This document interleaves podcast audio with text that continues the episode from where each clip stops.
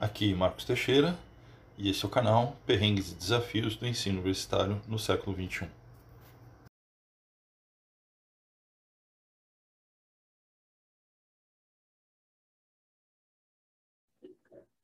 Então, boa noite, gente. Agradecer a todo mundo que está participando. Agradecer também os convidados da mesa. A gente vai iniciar no, agora no evento Primeira Mesa Redonda da semana, cujo título é O que é inovar? Como desenvolver o olhar para ver onde está a inovação? Como convidada a Fabiana Santi, ela é coordenadora de inovação da, da América Latina para a Divisão Agrícola da Bahia. Ela é formada em Química pela UF-ABC, com especialização em gestão de projetos, com tendência de inovação, design thinking e business design. Atualmente coordena a extensão de programas de inovação para a América Latina. Agora, com relação ao Renato, o Renato é filho e neto de produtor rural e sempre com a cabeça na tecnologia. Eleito pela Forbes um dos jovens mais promissores do Brasil na próxima década e eleito pelo MIT um dos jovens mais inovadores da América Latina. Engenheiro de formação, criou a AgroIntelli com o intuito de democratizar a tecnologia no campo para pequeno e médio produtor rural. Agora, com relação ao Tiago Borges, ele é professor do Departamento de Ciências Administrativas da Universidade Federal Rural do Rio de Janeiro, professor permanente do Programa de Pós-Graduação em Gestão e Estratégia, economista com mestrado e doutorado em Engenharia de Produção, pós-doutorado no Departamento de Ciências Sociais, Políticas e do Território da Universidade de Aveiro, em Portugal, pós-doutorado no Instituto de Pesquisa Política da Universidade de Lund, na Suécia, e atua há 20 anos em atividades de ensino, pesquisa e extensão em temas relacionados à inovação e ao empreendedorismo. E agora, como mediadora, a gente tem o Marcos Alexandre Teixeira, ele é engenheiro agrícola pela Unicamp, mestre em engenharia agrícola com projetos de máquinas agrícolas pela Unicamp também, doutor em engenharia mecânica pela Unicamp, especialista em gestão de projetos FGV, atuou por três anos no Departamento de Energia da Vale. Atualmente, ele é professor do Departamento de Engenharia Agrícola e Ambiental da UF. Então, eu agradeço.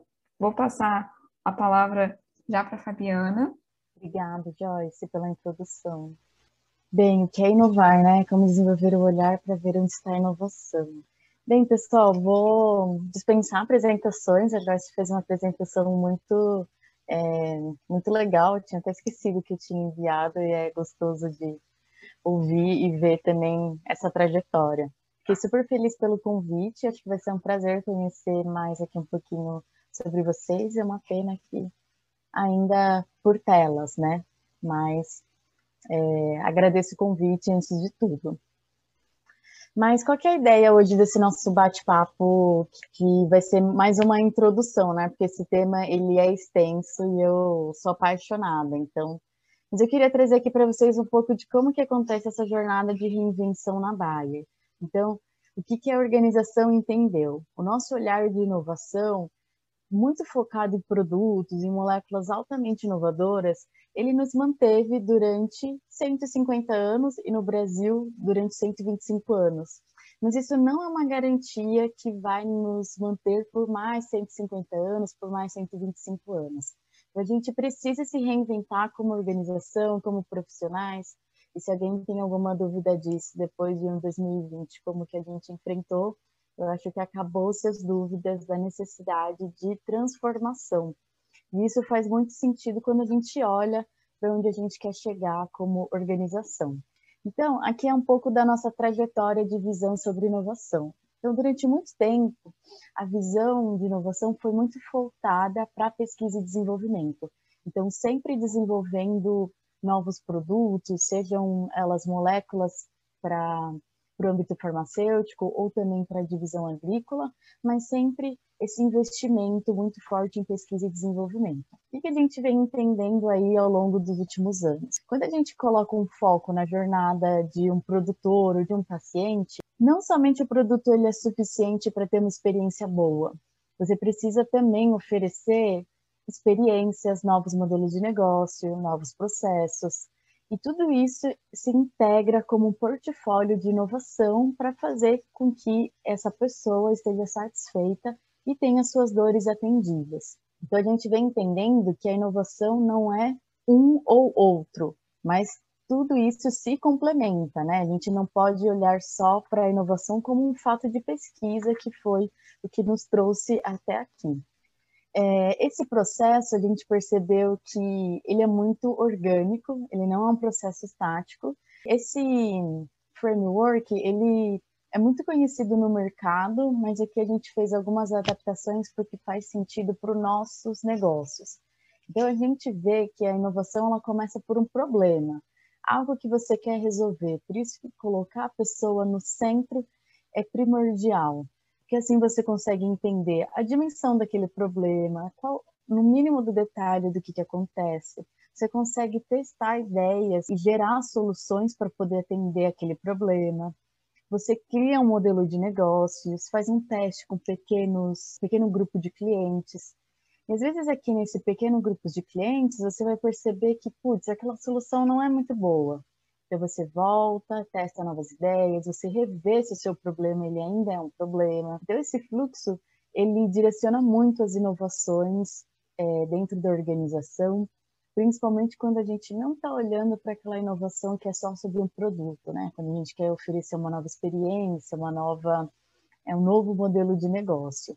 Então a gente começa aqui a entender o problema até escalar e gerar aí toda a parte de entrega junto com o consumidor.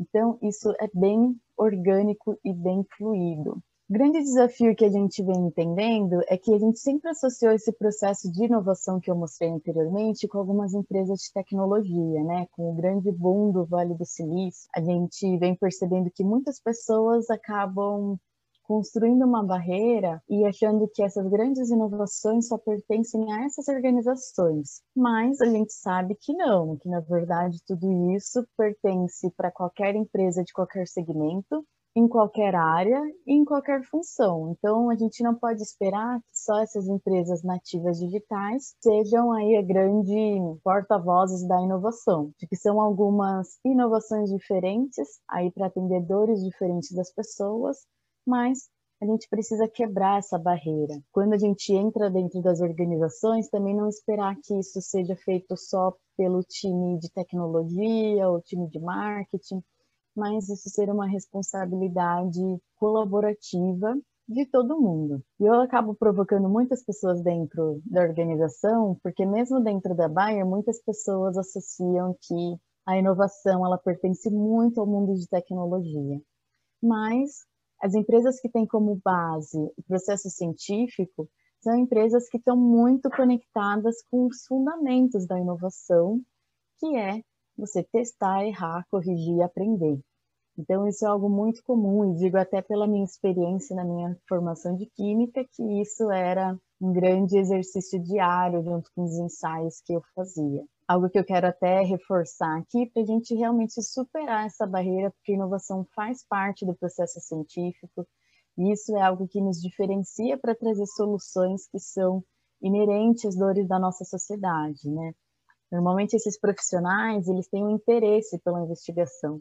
Todos esses comportamentos que a gente vê são coisas a gente espera muito, por exemplo, dos empreendedores, dos fundadores de startup, tudo isso está já enraizado dentro do processo científico. Então, por exemplo, o interesse pela investigação, né, são pessoas muito questionadoras, pessoas que formulam é, perguntas e vão em busca de respostas diante de algum resultado que foi um imprevisto na sua análise. São pessoas que tomam decisões, vão para cima baseado em alguns riscos, alguns riscos calculados e têm uma vontade imensa de estar fora da fronteira do conhecimento, trazer novas inovações, seja em ensaios analíticos, processos ou até em produto. E eu acho super interessante que a gente fala muito na inovação que tem que é, não ter medo de errar, você vai aprender na jornada, isso faz parte do processo assim, trabalhar com pesquisa é você aprender com erros, né? Então, se pesquisar e descobrir algo novo, consequentemente, problemas novos e sem respostas aparecem naturalmente. Então, Isso faz parte do DNA da nossa empresa, faz parte do DNA de todos os profissionais que lidam com o processo científico, mas, como eu falei anteriormente, não é o único canal. A gente também tem que olhar para outras oportunidades na jornada dos nossos clientes. E que eu também queria trazer um pouquinho de como que todas essas habilidades de inovação também não são só uma expectativa de dentro das empresas, mas como tem algumas é, pesquisas que falam também desse movimento. Tem uma pesquisa que é feita pelo Fórum Econômico Mundial e a cada cinco anos eles colocam as 10 habilidades que são mais requeridas pelos profissionais. Eu acho super interessante que eles não colocam que assim, ah, os profissionais da área de tecnologia, os profissionais da indústria farmacêutica. Não, é um ranking geral e eu gosto muito de explorar ele para a gente ver se realmente a inovação ela está associada a determinadas empresas, a determinadas profissões ou não. Então, eu, eu trouxe aqui dados de 2015, 20 e 25, e é muito interessante ver como que as coisas foram mudando. Então, por exemplo, em 2015, criatividade era a décima competência. Em 2020 já passou para a terceira posição. Em 2025, eles acreditam que fica numa quinta posição, mas não é só você ser criativo, mas você precisa ter originalidade e iniciativa de colocar essa ideia mais inovadora em prática, né? Uma outra mudança interessante disso também é a questão, por exemplo, em 2015, controle de qualidade era a sexta habilidade mais requerida para os profissionais mas em 2020 e 2025 você já não encontra ela. Em 2025 você começa a ter um foco mais em usar tecnologias, em resolução de problemas complexos, um pensamento analítico. Então é bem legal perceber como realmente são habilidades que vão fluindo e vão amadurecendo para preparar os profissionais para lidar com esse mundo aí de diferentes complexidades. O que eu acho interessante aí num olhar mais de daqui a alguns anos eu até sou um pouco crítica quando a gente fala de futuro do trabalho, porque parece distante. Mas quando a gente olha para essas habilidades, quem que não precisou no ano passado ter uma estratégia aí de aprendizagem ativa? Eu sei que vocês são super conectados nisso, né? Tem um, até um termo que são os lifelong learners. É, quem não precisou ter um pensamento crítico em como se resolver no meio aí da pandemia? quem não precisou de originalidade, de iniciativa, quem não precisou aqui usar uma nova tecnologia para a gente se conectar, né? Quem não teve resiliência, tolerância ao estresse, flexibilidade. Então, acho que o Fórum Econômico Mundial ele foi muito otimista de 2025, mas já é conhecido no mercado que a pandemia do coronavírus, na verdade, antecipou tendências que já estavam previstas. Nesse eles também falam que 50% dos funcionários que já estão trabalhando vão precisar se requalificar, e metade dessas habilidades, que eu até destaquei em negrito, elas são para resolução de problemas. Então, nunca antes, né, na nossa história, a gente enfrentou tantos desafios que são desconhecidos. Então, a gente precisa de habilidades diferentes, uma mentalidade diferente para resolver. E o grande um ponto aqui interessante é a questão do protagonismo, né? Se os desafios são novos e ninguém sabe como resolvê-los, a gente vai ter que ir em busca aí de estudar. Por isso que as estratégias de aprendizagem ativa são fundamentais para manter o nosso repertório. Mas eu sei que na prática é muito difícil de inovar, né? Por isso que eu queria até comentar aqui com vocês de por que, que isso acontece. Existe é, uma, um bloqueio que ele é muito natural da nossa mente, que é a flexibilidade cognitiva, né? Que é igual a foto que eu coloquei aqui para vocês, né? Eles nos bloqueiam de trazer toda essa criatividade e inovação. Então, quando você precisa criar algo novo, o seu cérebro ele tenta que você coloque o mínimo de esforço possível dentro de uma tarefa e uma atividade. E isso acontece muito por causa da bagagem que você traz junto com a sua família, na faculdade, de trabalhos. Por isso que é tão importante, a gente reforça muito a questão da diversidade. Porque quando você tem pessoas de diferentes bagagens, você vai conseguir ter gatilhos para superar essa flexibilidade cognitiva. Então, a gente precisa colocar esforços a mais para superar essa flexibilidade e pensar além. E como é que isso funciona um pouco na Bayer, né? Eu comentei que tem lá os times de pesquisa e desenvolvimento, mas também a gente hoje espera que todos os colaboradores, eles vivem o que a gente chama de intraempreendedorismo, que é você ter os comportamentos de um empreendedor dentro dos limites de uma organização. E a gente chama isso na prática de inove no que você faz. Então, se você está lá nos nossos centros de pesquisa, você vai desenvolver é, moléculas altamente inovadoras. Se você está no nosso time do jurídico, você vai é, inovar em processos mais ágeis, é, mais agilidade de assinaturas digitais. Se você está no nosso time de tecnologia, você vai inovar trazendo novas plataformas. E isso ajudou muito para todos os colaboradores entenderem que essa é uma prática esperada por todos, né? E esse é um termo bem conhecido aí que muitas empresas estão investindo. E o que, que esse perfil, né? A essência do empreendedorismo, e aí acho que o Renato vai até comentar isso com mais propriedade, que ele vive isso na prática, são pessoas que buscam constantemente novos caminhos, né? Você pode se deparar com alguns imprevistos e você precisa sempre se questionar se você está indo no caminho certo, questionar se você está atendendo às necessidades do seu cliente, e você precisa aprender rápido. Esses, essa essência é realmente o que diferencia algumas pessoas que acabam evoluindo em algumas barreiras daí da jornada de startups, da jornada do ecossistema, para empresas bem-sucedidas. Essa essência, quando a gente traz para dentro de, das barreiras de uma organização, também são muito esperadas para os colaboradores. Então, a gente quer realmente trazer esse repertório criativo, assim a gente aumenta a capacidade dos colaboradores de associarem as suas bagagens quando eles se depararem com algum problema complexo. Então, a gente quer trazer muito essa vibe do ecossistema junto com os colaboradores. E a gente acredita que realmente esse ambiente inspirador, ele causa impacto positivo e ele gera valor, porque a gente consegue colocar em prática muitas coisas importantes que começam a atrair mais talentos. Então, uma cultura que fomenta inovação, que coloca em prática tudo isso.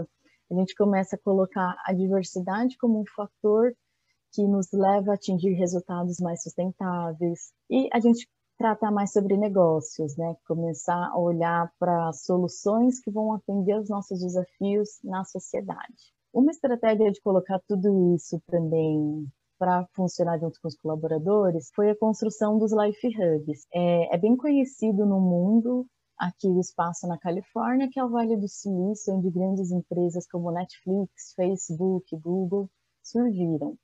Mas Existem outros polos ao redor do mundo que fomentam muito inovação e a Bayer criou um escritório em cada uma dessas cidades que são representativas para os nossos negócios para fomentar inovação e não foi diferente aqui na América Latina na escolha de São Paulo.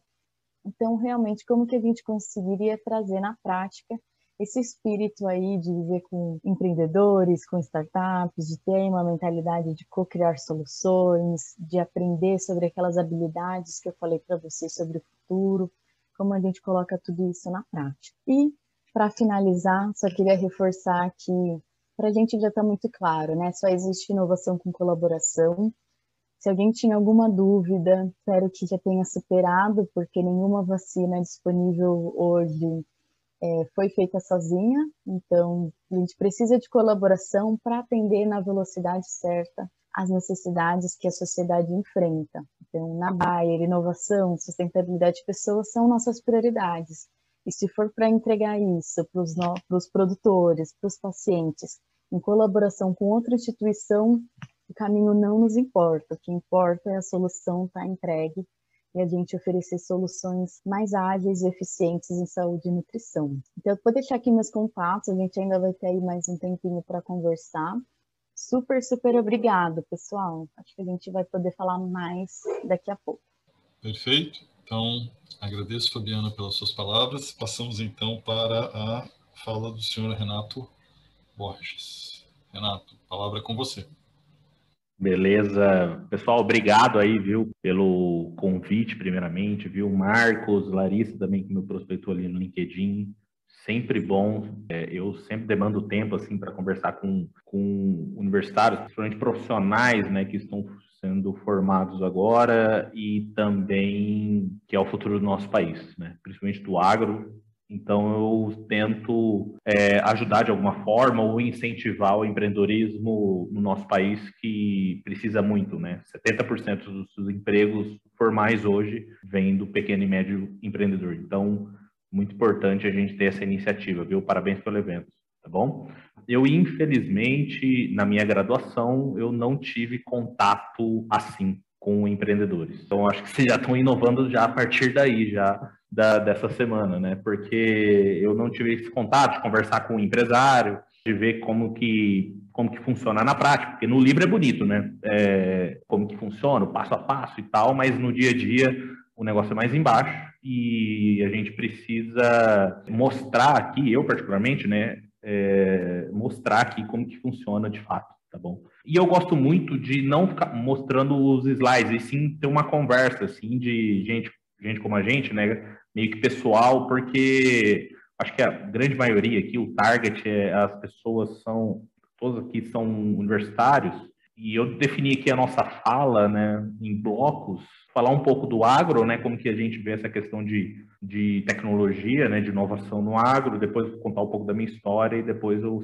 eu finalizo ali com algumas indicações, tá, o que, que eu estou percebendo e como que eu posso ajudar vocês de alguma forma. Quando a gente fala em inovação, principalmente no agronegócio, nós estamos tratando, pessoal, do segmento mercado menos digital do mundo. Tá? O agronegócio hoje é o menos digital do mundo. Quando você tenta inovar no agronegócio, você vai sofrer muitas barreiras culturais, principalmente por produtores, tá? É, que isso reflete nos profissionais que estão do lado. Ah, como que você sabe disso? Porque eu vendo para produtor e vendo para consultor. Então eu sei exatamente como que eles pensam, o que, que eles querem, né? E o time de decisão deles quando você vem com um software, com um aplicativo lá que monitora a lavoura dele inteira na palma da mão. Então, quando você mostra isso para ele, 30 anos atrás, 15 anos atrás, ele nunca imaginava. É, já é um desafio muito grande, porque é um setor extremamente tradicional. 70% hoje das propriedades rurais no Brasil, é, se você vê a estrutura fundiária, né, tem 5, 6 milhões de, de, de, de propriedades, 70% não tem internet. Então, os outros 30 têm. Normalmente é grupo agrícola, pequeno produtor que às vezes demanda por causa da esposa, por causa da, dos filhos que precisam estudar e tudo mais. Então, eles são meio que forçados a ter internet. Então, os outros 70 não têm. Então, é um mercado gigante, né, com muitas oportunidades, porém é menos digital. Né? Então, você tem um time, uma energia, eu diria, de educação para o produtor rural, principalmente pequeno e médio. Tá? O grande, grupos agrícolas, já tem um time, já tem uma, uma, uma, consistência. Ele precisa de tecnologia que ele vai passar para o próximo nível. Então, ele já tem essa mentalidade. O pequeno e médio não, tá? Principalmente em grandes centros, né? Centro-Oeste, Sul e tudo mais. Enfim, e aí, quando você fala em inovação, então se você já, no agro principalmente, você já depara com isso. Né? Puta, fica mais difícil. Inovar já é, já é complicado e tudo mais, né? No agro, o nível é acima. Então, quem está no jogo de inovação no agronegócio é porque realmente é diferenciado, assim, né? E, é, esse tema é extremamente importante, por isso que eu gosto muito de falar, né? Não é à toa. É, eu comecei no agro porque o meu pai, minha família, na verdade, é produtor rural, então, desde pequeno, desde moleque, assim, eu tenho uma consciência grande de como que funciona o campo, né? Principalmente, meu pai é produtor de soja, tá? Soja, milho na safrinha, soja na, na safra. Então eu sei exatamente como que ele relaciona, como que ele, como que ele negocia, como que ele faz barter, como que ele negocia com os fornecedores, como que o consultor de vendas vai lá na fazenda, como que ele manda embora, enfim, eu sei exatamente tudo o processo. Por quê? Porque eu vivi isso. E eu tinha tudo para ser engenheiro agrônomo, né? Porém, todavia, fui a ovelha negra da família e eu fui para a tecnologia. E aí eu fiz engenharia de computação é, formei tudo mais, e depois eu tive a oportunidade de fazer mestrado logo em seguida. Aí eu fiz mestrado na Federal do Rio Grande do Sul. Tá? E aí surgiu um desafio muito grande que eu gostaria muito, né, que vocês refletissem. E quando eu terminei o meu mestrado, eu já tinha a oportunidade de fazer o doutorado fora do país.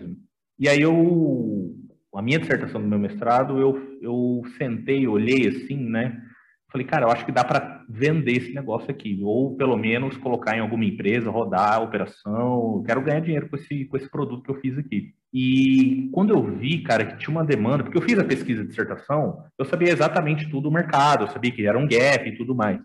E eu falei para minha orientadora, eu falei assim, é, professor, pelo amor de Deus, quero vender esse negócio aqui, porque se não tem no mercado e a gente fez e resolve o problema, por que, que a gente não pode ganhar dinheiro juntos, né? E aí eu percebi que, infelizmente, né, na academia, a gente tem vários obstáculos, assim, para você virar business. Muitas é, burocracias. Então, eu percebi ali que o meu, o meu negócio era vendas, era gerar negócio. E aí, eu acho que um ponto importante na minha carreira é você descobrir o que você não quer fazer. Isso é mais importante. Cara, faz um checklist do que você não quer ser no futuro. Você vai ver que tem muita coisa ali que você vai abrir sua mente, sabe? E eu percebi ali que eu não queria seguir muito ali na academia devido a esse processo, porque eu sou um cara vendas, eu muito mão na massa, assim, eu não gosto muito de enrolação, não gosto muito de, de burocracias. E aí eu percebi é, que eu não teria isso ali na, na, na, universidade que eu estava inserido. O que, que eu fiz? É, saí da universidade, desisti do doutorado, já estava engatilhado em tudo mais, voltei para minha terra natal, que é Campo Grande, tá? Sou de Mato Grosso do Sul. E foi ali, aí eu entro na parte de inovação, tá? E foi ali que eu percebi quando eu voltei e vi ali a fazenda, né? Porque, cara, a fazenda é uma empresa, é um business, tá? Tem funcionário, tem funcionário CLT, tem é, imposto para pagar, tem fornecedor. Cara, é uma empresa, tem estoque, é uma empresa, é um business. E o produtor não tem consciência disso. O produtor acha que é outra coisa. E não é, é um business. Se você não produzir, você está ferrado, porque tem o banco te emprestou dinheiro, você tem que pagar o banco. Então, ah, quando eu percebi isso, né, eu, e, e, vi as dores do meu pai diárias e tal, eu percebi ali que tinha é, algumas dificuldades, alguns desafios ali que não estavam sanados e, e, o meu pai, junto com a minha família e todo mundo, os vizinhos ali, reclamavam das mesmas coisas 20 anos. E aí vem o feeling de empreendedor. Cara, quando. Aí sugiro vocês re, refletirem. Quando tem um problema e muita reclamação sobre tal problema, né, tem business, tem grana, tem oportunidade envolvida. Então, reflete no dia a dia de vocês, no agro, qualquer outra coisa. Cara, quando tem um problema, uma reclamação muito de muita gente da mesma coisa, cara, tem negócio. Ah, Nubank, por exemplo, o Nubank. Onde que o Nubank, qual é a diferença do Nubank para os grandes bancos? Cara, você já foi numa, numa agência, Banco Brasil, Itaú e tudo mais? Cara, você fica duas, três horas lá para resolver um negócio de um minuto. No Nubank, o que, eles fizeram? Colocaram tudo aqui no, no, no celular. Né? Essa inovação grande que, eu, que a gente percebe isso. A facilidade, a praticidade ali é muito grande. E quando eu vi isso, eu falei, cara, esse problema sério de praga. Quando você vê a FAMATO, né, Federação de Agricultura e Pecuária lá da, do Mato Grosso, de três, do, de, de dez maiores problemas do produtor rural principalmente o Mato Grossense, né, porque eles estavam lá e tal, que é mão de obra, pragas e clima, os três. Mão de obra, pragas e clima. E eu falei, cara, onde que a gente dá para... E quando eu ouvia os problemas do meu pai, da, da, ali dos vizinhos, eram exatamente os três. E foi ali que deu o start, que foi o feeling de empreendedor, que eu percebi que a gente poderia resolver o problema de pragas, doenças, plantas daninhas, e clima através de software, através de tech, tecnologia. Porque aí vem uma skill minha de tech, né? Uma, uma, uma formação de tecnologia. Então eu percebi que dava resolver um problema através de tecnologia. E de lá para cá a gente é, percebeu que realmente a gente estava certo né, nesse problema core, né? Porque realmente é um problemaço, tá? Pragas, doenças, vocês sabem muito bem disso. Clima, então nem se fala, né? E tudo mais. Então, acho que o primeiro momento que vocês têm que refletirem é, eu acho que seja isso, sim, tá? Você identificar um problema sério que muita gente está reclamando, que quanto maior o problema, mais grana você ganha. Maior é o business. Essa manda-chuva, tá? Quando você tem uma, uma, uma, uma, empresa unicórnio, que a gente chama, né, que tem que vale mais de um bi, né, um bilhão de dólares, que aqui no Brasil a gente já passou de 10, é porque eles estão resolvendo um problema grande. Então, quando você identifica uma reclamação recorrente, tem negócio, tem oportunidade. Beleza? Essa é uma, uma lição assim, que eu aprendi E eu, por isso que eu ouço os meus clientes muito, porque quando tem uma reclamação é porque a gente tem oportunidade. Tem uma outra parte agora que eu queria falar para vocês, que é na prática, né? Como que funciona na prática? Quando a gente percebeu que tinha um problema, o que, que eu fiz? Eu não tinha grana, tá? Para fazer, porque você iniciar uma empresa de tecnologia, você, cara, tem que ter grana. E eu não tinha, né? Então eu já estava fora da casinha já. O que, que eu fiz? Né? Aí vem a criatividade. Falei, cara, já que eu já tenho um bom relacionamento com os vizinhos e tudo mais, que, eu vou fazer? Eu, eu chamei um amigo meu e eu montei um PowerPoint, né, com as ideias de solução, com a solução, com um software, com a a ferramenta é pronta. Não estava pronta, era PowerPoint, era PNG lá o negócio. Não tinha nada, zero, zero de código. E eu falei, eu falei isso meu amigo, ele me cobrou 800 reais na época. Ele falou, cara, como que faz um negócio? É, assim, desse jeito, que, que, você clica, muda isso daqui. Cara, mas não no PowerPoint, sabe? É, é, é bem no, no, nos slides, assim. E aí ele fez. E eu mostrei pro meu pai, meu pai validou, falou, ah, não, faz sentido, daquele jeito, né? Ah, não, faz sentido e tudo mais. Eu falei, cara, eu vou testar com os outros é, vizinhos. O que, que eu fiz? Chamei todos os vizinhos, mostrei o, o PowerPoint lá, e eu lembro até hoje, quando eu mostrava a solução né, de pragas e clima, monitoramento climático tudo mais, aí vem mais vendedor, né? Eu vendia sonho lá, não tinha nada, não tinha nada, tinha zero. Falei que, que estaria pronto em 40 dias. Nem sabia que dava para fazer em 40 dias. Mas eu queria validar se tinha demanda. Esse é um ponto. Cara, às vezes o produtor ou o cliente acha bonito, acha legal, mas na hora de colocar o dinheiro aí para pagar, ele fala, opa, não é bem assim. Então você tem que validar o mais rápido possível se o cara está afim de pagar. E quando eu vendi o sonho lá, é, vendi o PowerPoint e tudo mais, validou para mim, porque quando eu vendi lá, e eles falam, cara, não, faz total sentido, vamos testar e vamos, beleza, para testar vai custar tanto. Aí sim que eles falaram, não, beleza, esse faz sentido, esse, esse valor dá para, opa, o que, que eu fiz? Validei o produto, ou seja, tem demanda, e validei pricing, validei preço, ou seja, aquele produto vale X. Então, menos que isso, né, é, não faz sentido eu, eu, colocar na mesa, né? Então, a partir de agora é mais que isso. Eu lembro que era um real, assim, um real por hectare, coisa bem baratinha, assim. A partir dali, eu validei se tinha, se tinha demanda, né, e já validei um, um, negócio e já tinha early adopters que, que é early adopters? Os caras loucos que, que, quer, que quer, acreditou em você, acreditou na sua conversa, que estão a fim de colocar grana é, em você para ver se faz sentido mesmo. A gente chama de early adopters. E no caso lá eram seis, mas o meu pai sete. Sete fazendas, eu tinha já uns 20 mil hectares ali. E aí eu prometi para eles que era em 40 dias. Né? Aí eu me virei, aí eu chamei meu sócio, chamei outro sócio, ó, em 40, foi um dos 40 dias mais intensos da minha vida, assim, porque você tinha que construir uma coisa que você prometeu. Então, hoje eu não faria isso, né? 40 dias, eu faria mais. Né? A gente demorou, depois veio com vários bugs e tudo mais. Mas é, o que eu quero falar para vocês é que, para você inovar, nesse caso, sim, é, qual que era a mentalidade tradicional? Cara, vou construir um puta software, vou construir bonitinho, que vai rodar bonitinho, daqui 4, 5 meses eu vou entregar lá para o Marcos Teixeira, que é o produtor rural. Cara, testa aí. Não, moço, você já gastou já quase 50 mil reais, 100 mil reais. Eu gastei 800. Vocês entenderam? Então, a, quando você fala em inovação, cara, é resolver o problema de forma simples. Ponto. Inovação é resolver o problema de forma simples. Às vezes, às vezes a gente acha que tem que colocar muita grana para resolver um, um, problema e tudo mais, mas na verdade não, não é assim. Quando eu pensei nisso, hoje, por exemplo, o meu sócio, ele fica no pós-venda aqui nosso, né? Então, o cliente entrou hoje, ele tem uma jornada aqui dentro, né? Ele entrou hoje, quem, to quem toca agora relacionamento com ele é o meu sócio, Bruno. E ele é engenheiro agrônomo, ele tem doutorado em agronomia e tudo mais. E ele é um cara extremamente técnico, né? Zero vendas, mas ele é muito técnico e muito, muito preciso, assim, né?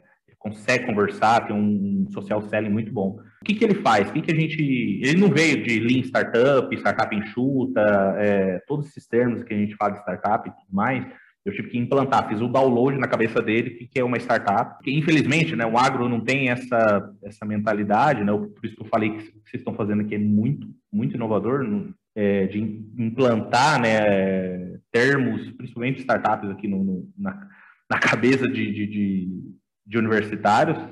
E quando eu fiz isso, fiz o download, né, é, na cabeça dele, assim, ele, ele abriu os horizontes. Aí eu, por exemplo, eu sugiro vocês participarem de um Startup Weekend, que é proposto pelo Google e tudo mais, tá? Chama Startup Weekend, que é um final de semana é, para você criar um negócio em três dias. E quando eu fiz, né, mudou minha vida e abriu muita coisa. E todos os funcionários que entram na empresa hoje, eles têm que passar pelos programas do Google lá, Startup Week. Por quê? Porque você é a que a Fabiana falou, assim, você vai ver, você vai testar, você vai errar e você vai aprender com os erros.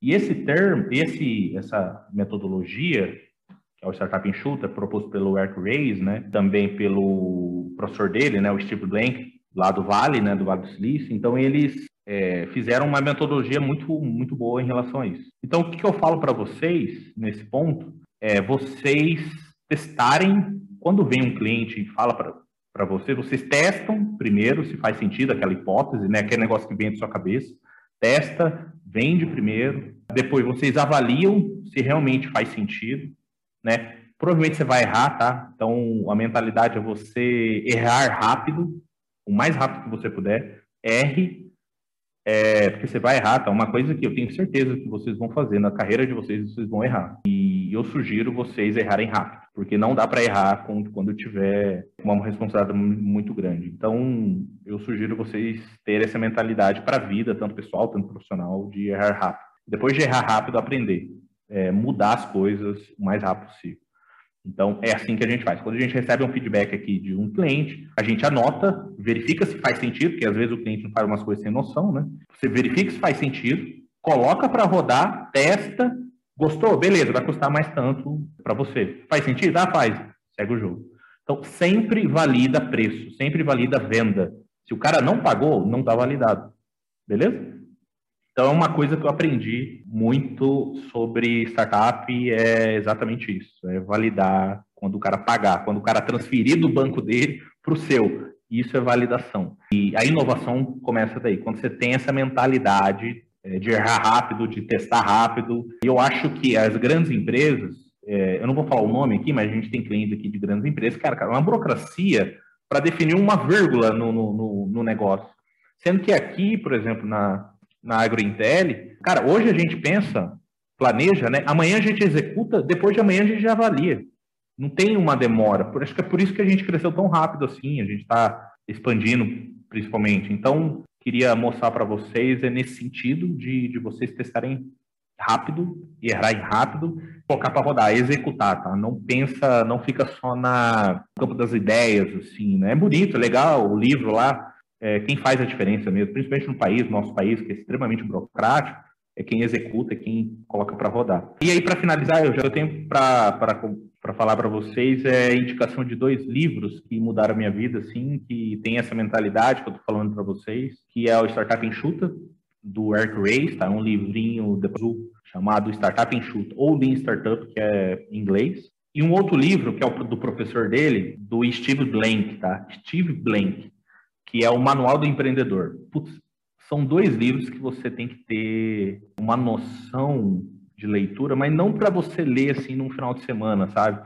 Mas sim conforme você vai executando. É, eles são manuais mesmo de como que deve ser, então eu, su eu sugiro vocês lerem esses dois livros, tá? São básicos, depois vocês vão ver que vai ter muito mais livros, muito mais teorias e metodologias, né? Para cada parte do negócio, né? Desde o marketing, comercial, operação, produto e tudo mais, pós-venda, né? Se for colocar um, um, livro, dois livros core, assim, eu colocaria esses dois. É isso, tá? Obrigado, viu, pessoal? O que vocês precisarem pode contar comigo, beleza? Um abraço. Obrigado, professor. Eu que agradeço, Renato. Então, vamos passar agora para o Tiago. Professor Tiago, se eu puder fazer uso da palavra. Agradecer o convite, Marcos. Sempre bacana participar desse tipo de evento, foi muito legal ouvir aí a Fabiana e o Renato. Realidades tão diferentes, né? A Fabiana na Baia, né? recursos infinitos, mais de 150 anos de história, e o colega Renato numa empresa nascente, vivendo aquelas dores do crescimento, né? uma realidade assim bem diferente. E acreditem, viu, pessoal, a empresa pequena não é uma miniatura uma empresa grande, são dois animais diferentes, bem diferentes outra espécie, né? assim, né? não é assim uma coisa que sofre uma metamorfose e fica grande, não. Né? Empresa pequena é empresa pequena, empresa grande é empresa grande, são duas coisas bem diferentes. Mas vamos lá. É, eu, assim como o colega Renato, eu também, é, então também vou fazer uma apresentação oral, né, uma exposição oral. Bom, o primeiro ponto assim que eu acho importante destacar, que apareceu nas falas dos colegas anteriormente, mas que eu acho que é importante destacar assim, é o que, que é inovação. Né? Eu acho que esse é um ponto muito relevante.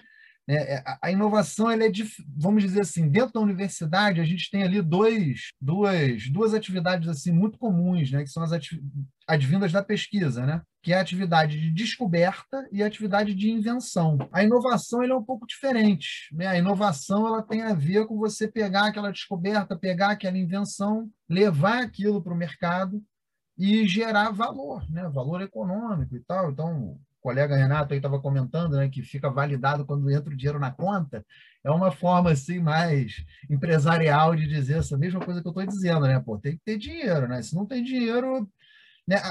Minto, dá, dá para ser uma inovação sem ter dinheiro, porque às vezes a inovação ela gera um valor ambiental e social. Então dá, né?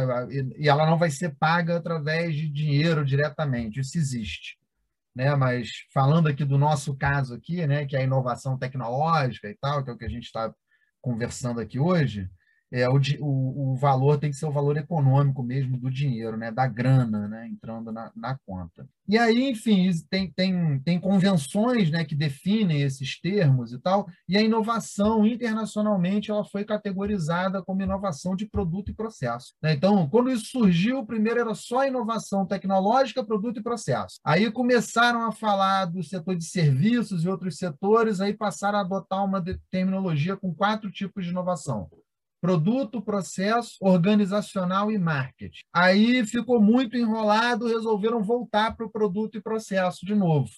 Né? Então, esse é o manual da OCDE, o manual de Oslo, que é o manual que usa a terminologia de inovação que é usada no que, que usa não, perdão, que define a metodologia de inovação que é usada no mundo inteiro, né? Então, os termos, a maneira como o mundo todo usa esses termos principalmente nas estatísticas, né, nas estatísticas, nos balanços das empresas, etc., tem a ver com essas terminologias lá do manual de Osmo. Um outro ponto muito importante entender, gente, é que pô, diferentes setores eles têm diferentes formas de inovar e de ter ligações tecnológicas. Então, você tem determinados setores que inovam a partir de um fornecedor. Então, por exemplo, uma indústria têxtil, uma indústria têxtil não faz P&D, mas ela inova.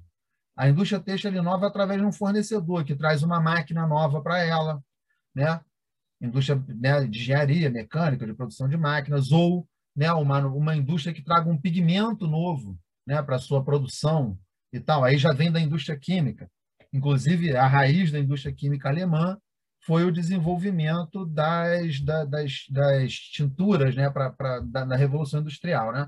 Então, eles inventaram a maneira, o tingimento sintético na época da Revolução Industrial. Então, enquanto a Inglaterra estava fazendo as máquinas e tal, não sei o quê, os alemães estavam fazendo as tintas e tal, que iam tingir. Né? O início de tudo foi isso, e aí depois né, veio fertilizante, veio um monte de outras coisas, mas era aí, era na, na, na Revolução Industrial, eles entraram com isso. É por isso, não é à toa que é por isso que né, a indústria química está toda lá no Vale do Rio Reno, Suíça, Alemanha lá, né, as grandes são todas de lá. E, então, primeiro você tem esses setores, são os setores que inovam via fornecedor, né? Você tem os setores que são intensivos em escala, né? especificamente intensivos em escala. O setor automotivo é um exemplo desses.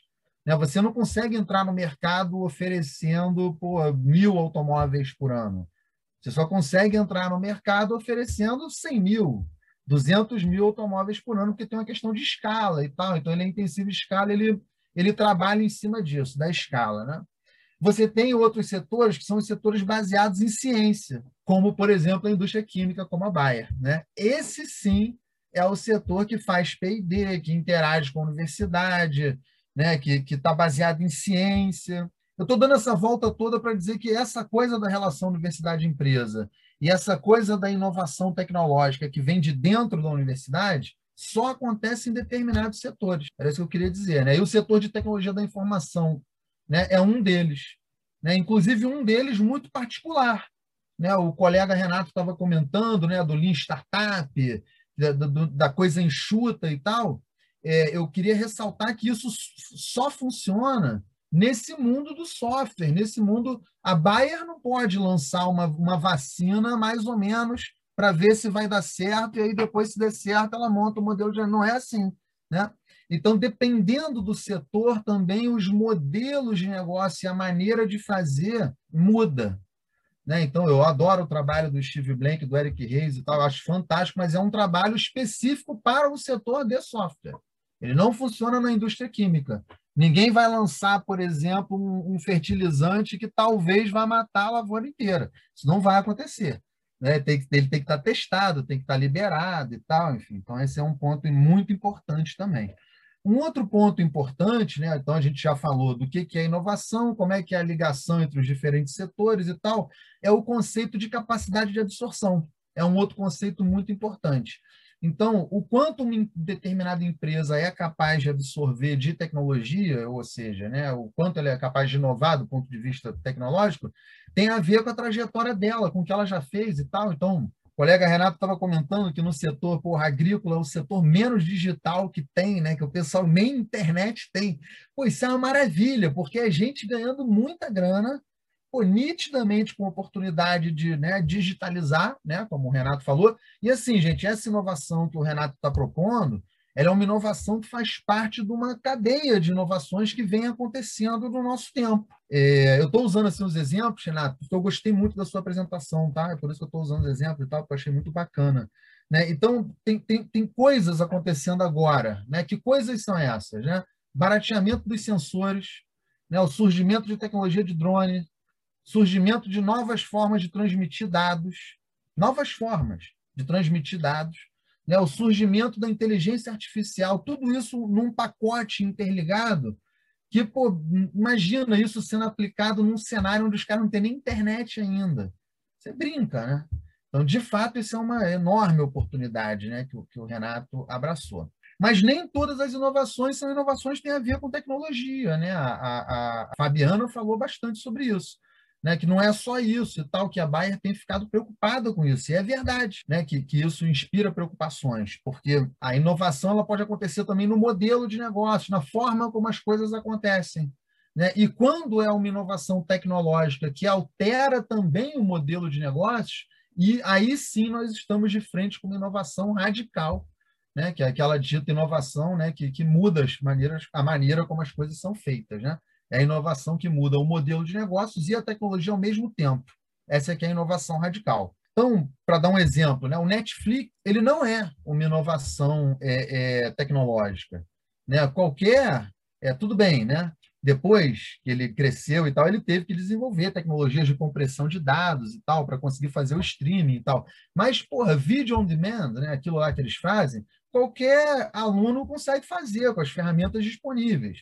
O que eles criaram foi um modelo de negócio em que pô, eles conseguem produzir séries, inclusive até né, a inovação deles foi tão robusta que chegou até a mudar o formato do mercado, né, com pessoas do mundo do cinema com dificuldade né, de, de financiar filmes, enquanto as séries não tem problema para arrumar dinheiro. Né? O formato do mercado mudou por conta, e agora uma série de outras entrando, né? a Amazon, a Disney, uma série de outras entrando como a, a a Netflix fez. Mas às vezes acontecem mudanças tecnológicas que mudam profundamente assim a, a maneira como as coisas são feitas, né? A, a, a, Fabiana colocou lá no slide dela o negócio da medicina personalizada. Eu acho que esse é uma, um paradigma que vai mudar a maneira, a forma da medicina de se organizar. Basicamente, os remédios são desenvolvidos com base em determinados biomarcadores que você tem lá no teu DNA e tal. Eles são customizados, né?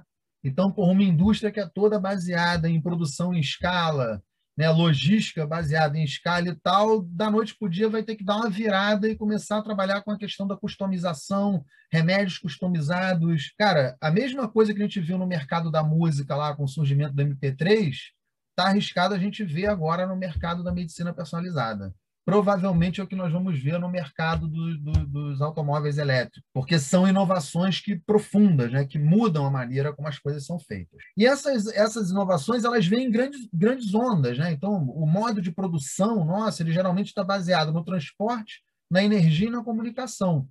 E, e, e, as mudanças é, é, é, nesses, né, nesses pilares né, é que geram essas grandes mudanças. Então, lá atrás, vou voltar assim para dar um exemplo, que eu sempre gosto de voltar lá atrás nesse exemplo. Né? Na mesma época que pô, o, Gutenberg estava desenvolvendo a imprensa lá, que permitiu pô, o, o fazer Bíblia 100 vezes mais rápido, reproduzir um monte de livro e tal, é a mesma época que estava se explorando a energia eólica né, para bombear água e tal, e para entrar na caravela, ou seja, um novo transporte e chegar na, na, na, nas Índias, na América e nos outros lugares. Né? Então, aquilo ali foi um momento. Né?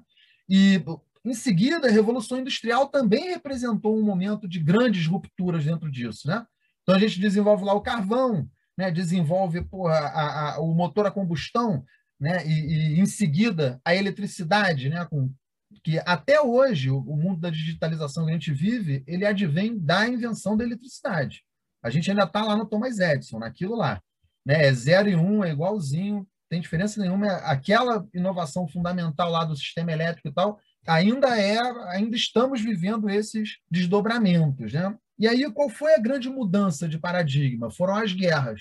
As guerras é que mudaram o negócio. Por quê? Porque por, na guerra houve pela primeira vez nas duas guerras. Né? Na primeira, né, que teve o, negócio do radar, do rádio, né, o laboratório secreto de rádio, inclusive um vídeo do Steve Blank, Renato, contando isso. Né? Eu gosto muito de Steve Blank também. Ele tem um vídeo muito bacana contando do laboratório secreto de pesquisa de rádio do Exército Americano em Stanford, que foi o início do negócio lá em Stanford. Né?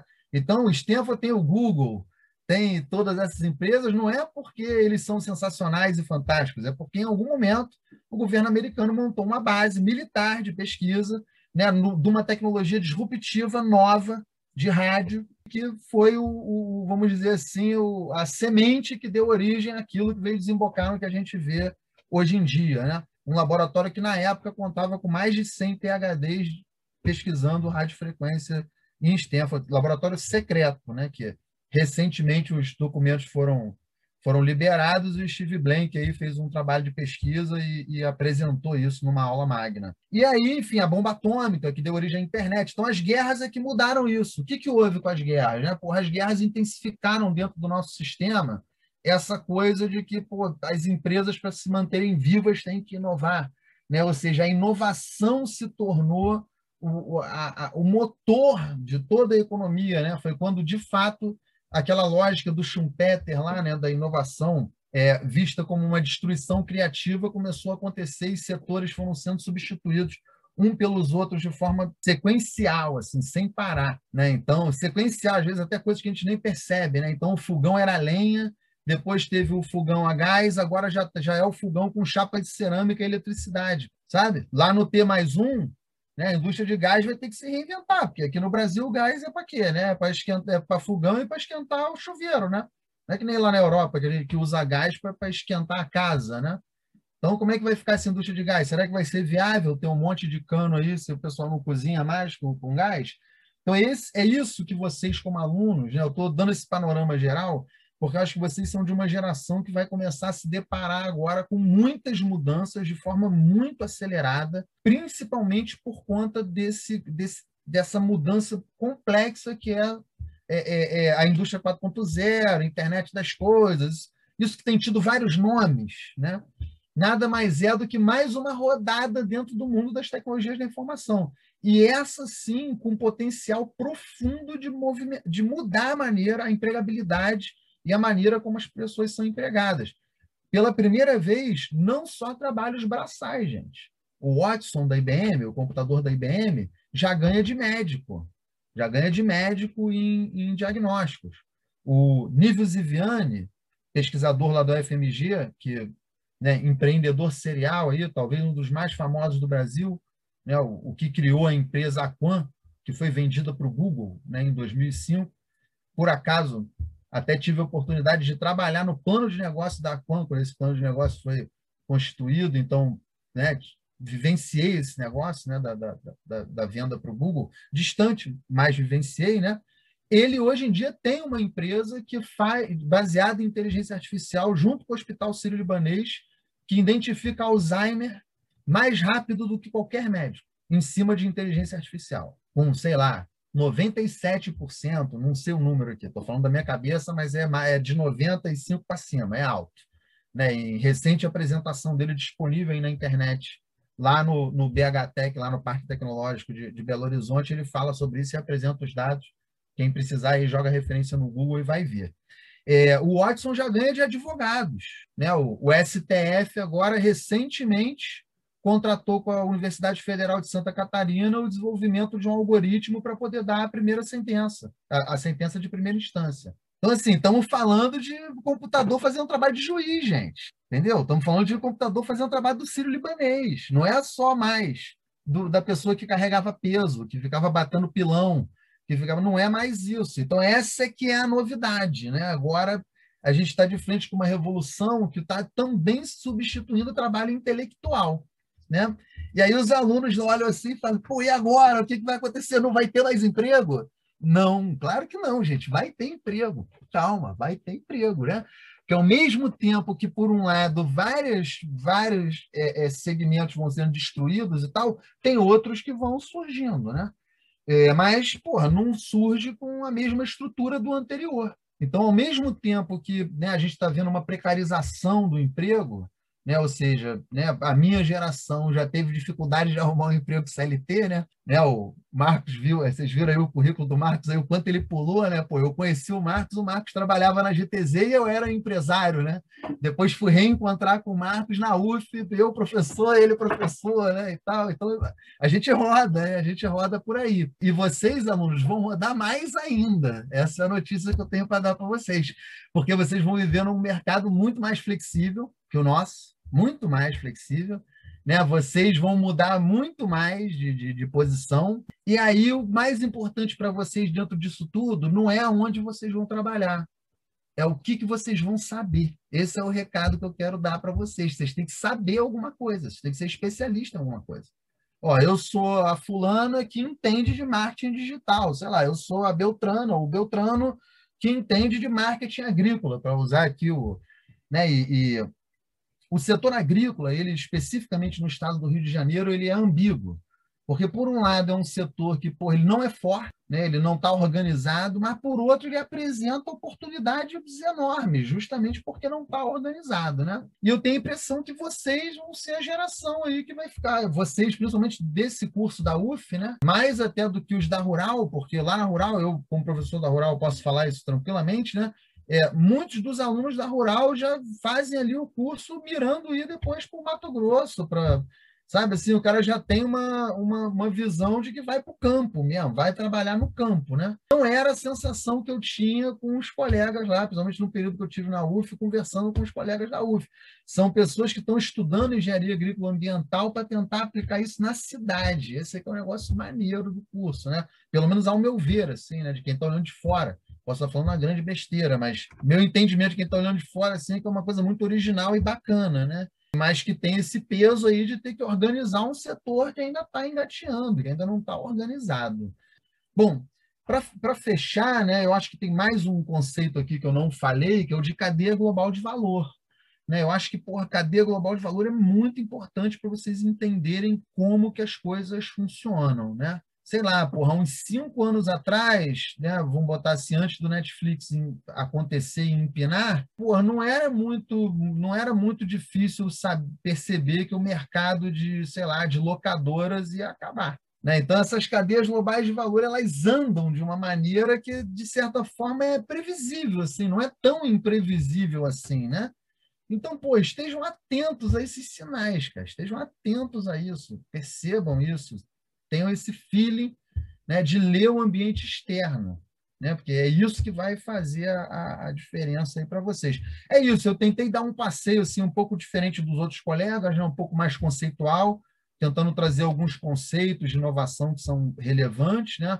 Não falei tanto de empreendedorismo, ainda tem mais dois minutos. Marcos, vou usar meus dois minutos aqui para falar de empreendedorismo, falar de startup. Né? Startup é uma coisa que eu adoro, estudei startup muitos anos, né? tive uma consultoria, prestava consultoria para startups. Esse mundo do empreendedorismo dentro da universidade, gente, ele é um mundo muito interessante, né? Principalmente assim porque o, é, é, é, nesse mundo, mais do que em qualquer outro, vocês estão surfando cadeias globais de valor.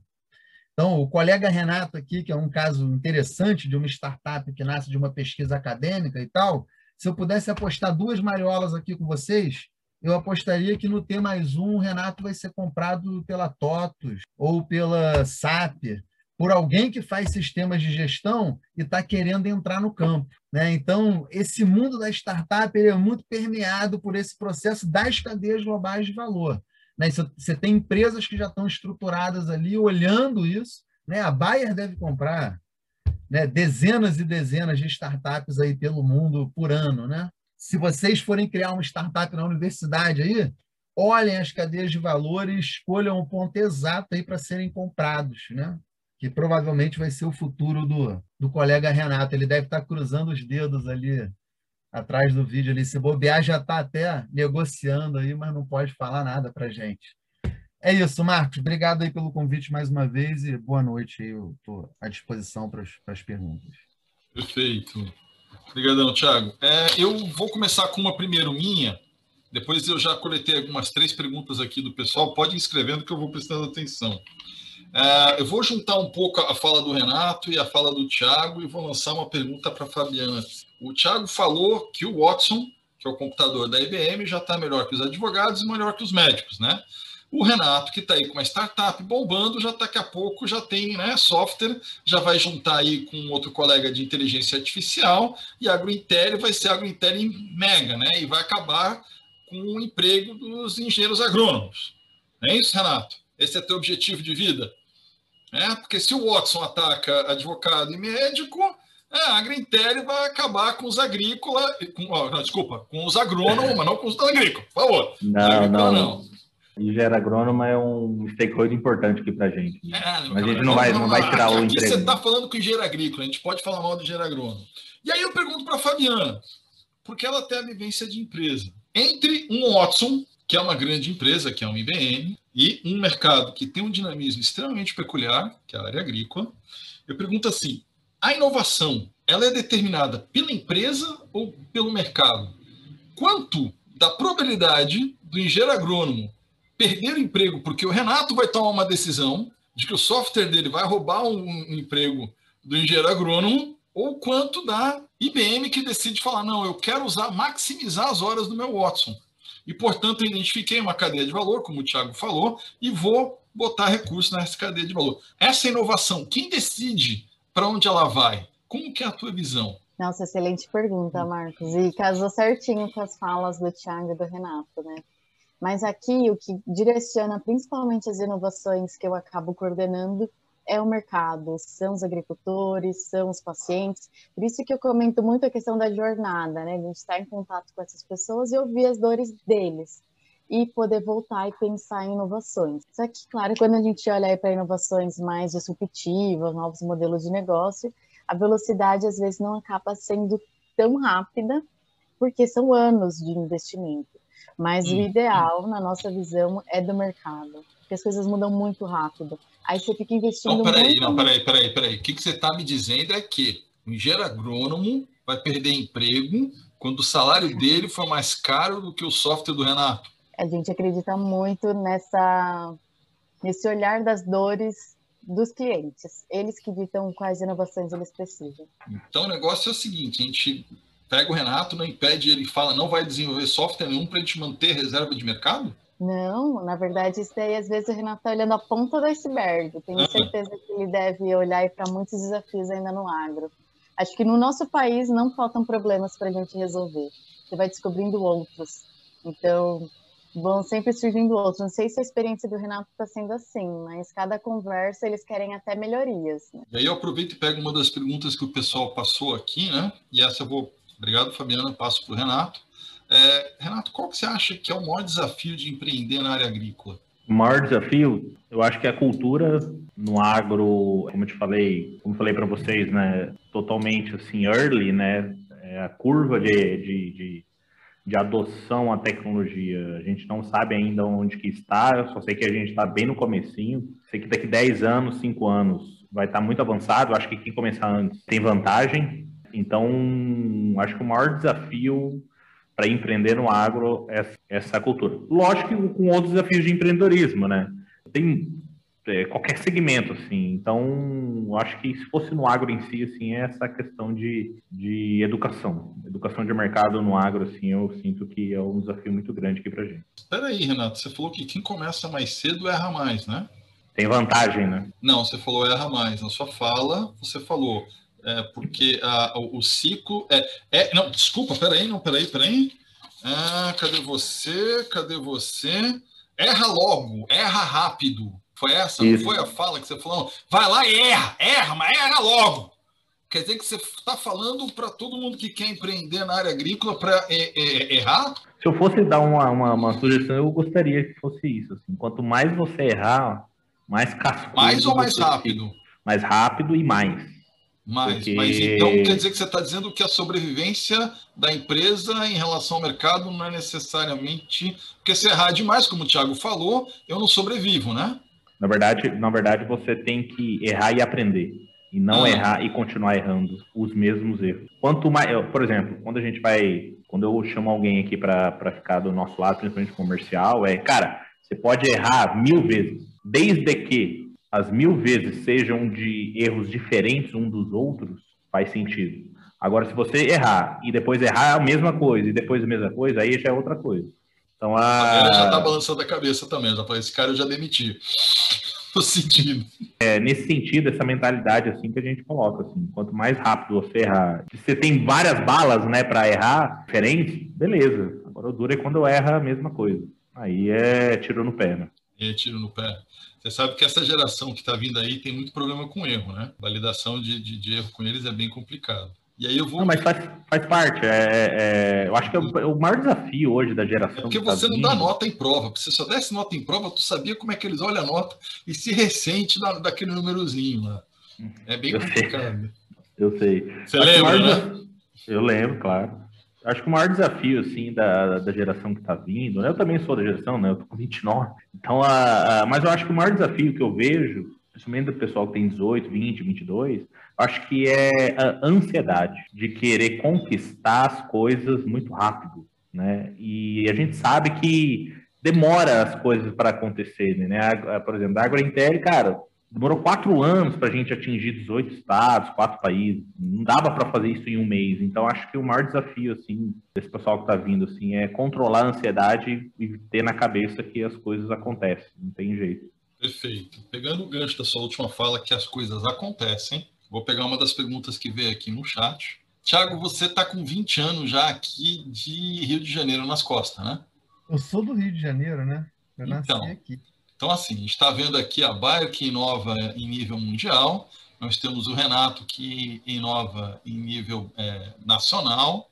E uma das perguntas foi aqui qual é, de fato, né, as peculiaridades de inovar no setor agrícola dentro do Rio de Janeiro. Bacana. Pô, quero dar um passinho atrás. Eu, na verdade, queria comentar, Marcos, uhum. a sua pergunta sobre o engenheiro agrônomo. Eu queria saber qual engenheiro agrônomo você estava falando, o que está no campo ou o que está desenvolvendo os parâmetros do software do Renato? Porque se for o que está desenvolvendo os parâmetros lá do software do Renato, esse está bem de grana. O outro que está lá no campo, nos métodos tradicionais e tal, é que talvez esteja perdendo a, a, a frente, né?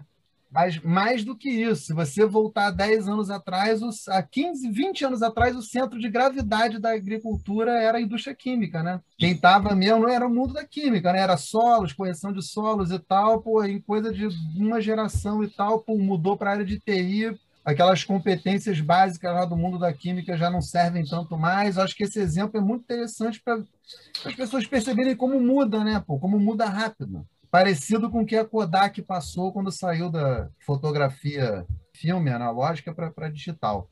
Respondendo à pergunta das peculiaridades do estado do Rio, né? É porque, na verdade. Quem foi que perguntou, Marcos? Desculpa, você falou o nome perdão, da pessoa. Perdão, uh, Yuri. Opa, obrigado, Yuri, aí pela pergunta. Então, Yuri, é porque, na verdade, eu acho que tem uma série de modelos de negócio completamente novos que podem ser explorados no estado do Rio, sabe? ligados a orgânicos, ligados à produção urbana, né, indústria de alimentos saudáveis. Tem uma série de nichos que podem ser criados no Estado e que a gente pode explorar e que pode estar muito ligado ao mundo, ao curso de vocês, ao que vocês vêm desenvolvendo, que é diferente lá do mundo lá do Mato Grosso, lá da, da soja, das, né, da safra, da safrinha, são dois planetas bem diferentes, né? Então, esse mercado do Rio de Janeiro que eu estou falando é um mercado potencial, que ainda precisa ser construído, que ainda precisa ser estruturado e tal, né? Enquanto esse mercado que o Renato está, é um mercado que já está consolidado, que já existe, já tem por né, representatividade política, representatividade comercial, já está. Então a, a, peculiaridade é essa, né? Vocês vão estar tá empreendendo num mercado novo, né? Vão ter que criar um mercado novo, né? Eu acho que esse mercado está latente, não é? Mas ele também não vai ter os números do Renato, né? São outros números, é outra, enfim, é outro volume, mas com potencial de crescimento, viu? Todo o mercado nasce pequeno. Né? A própria soja, né? A soja no Brasil ela não é. foi criada. No, a, a, soja era a safrinha do, do trigo. Né? Então fazia, plantava o trigo e botava a soja para descansar o solo. Aí, com o tempo, a soja deu tão certo que está aí, né? Tá soja. Então, essas coisas estão. Tá, é dinâmica, é isso. O, o, o, Marcos, eu espero que eu tenha respondido aí a pergunta do Yuri, mas eu diria que essa é é a peculiaridade. Mercado emergente, novo. Vai ter que criar um mercado. Então, é, Thiago dando a ideia aí de coach de horta vertical em condomínio. Cara, eu não sei se horta vertical. O Renato gostou, o Renato gostou, olha lá. Coach de horta um... vertical em condomínio no Rio de Janeiro. Seria um caminho, mas, pô, um cinturão verde aqui em volta, né, cara? Porra, tem, tem uma região serrana, tem um monte de coisa que podia acontecer, por lá pro, pro norte do estado, podia ter um monte de. Né, o solo já corrigido, podia ter uns arroz gourmet, umas umas coisas diferentes, pô. Que a gente é, vocês ficam. Ô, Thiago, só, só para cortando você, tem um cara que ele vendeu um negócio chamado Bosta em Lata, que era justamente o cara, ele virou o maior vendedor do Brasil, tá? Basicamente, ele colocava todo o esterco da bota, enlatava o negócio e vendia. Aonde que ele vendia? Obviamente ele não vendia no Centro-Oeste. Obviamente ele não vendia lá no Rio Grande do Sul, que são os principais polos agrícolas. Ele vendia onde? Para quem? Mercado urbano, justa... lógico. Para horta pra... vertical. Exatamente. São Paulo, Rio, Porto Alegre, é... BH. Então, só para analisar assim, complementando a, a, a, a, palavra aí do Thiago, tem oportunidade para tudo, tá? É, Depois vocês, vocês digitam lá no, no, no, no Google, vocês verem. É isso aí que o Renato citou, diz respeito também a modelos de negócios inovadores, né, Marcos? Então, pô, uma produção agrícola mais conectada com os restaurantes, pô, que possa entregar experiência para o consumidor e tal, criar um mercado, né? Criar uma cadeia de valor. Vou pegar uma da, das perguntas aqui que tem no chat, vou juntar com a minha, vou querer que todo mundo dê um, dê um pitaco. Vou começar pela Fabiana. Fabiana, você passou por uma universidade, Renato, você passou por uma universidade, Tiago, você está numa universidade, né? Dá aulas, etc. E eu lembro que quando a gente dava aula e a gente tinha aula, né?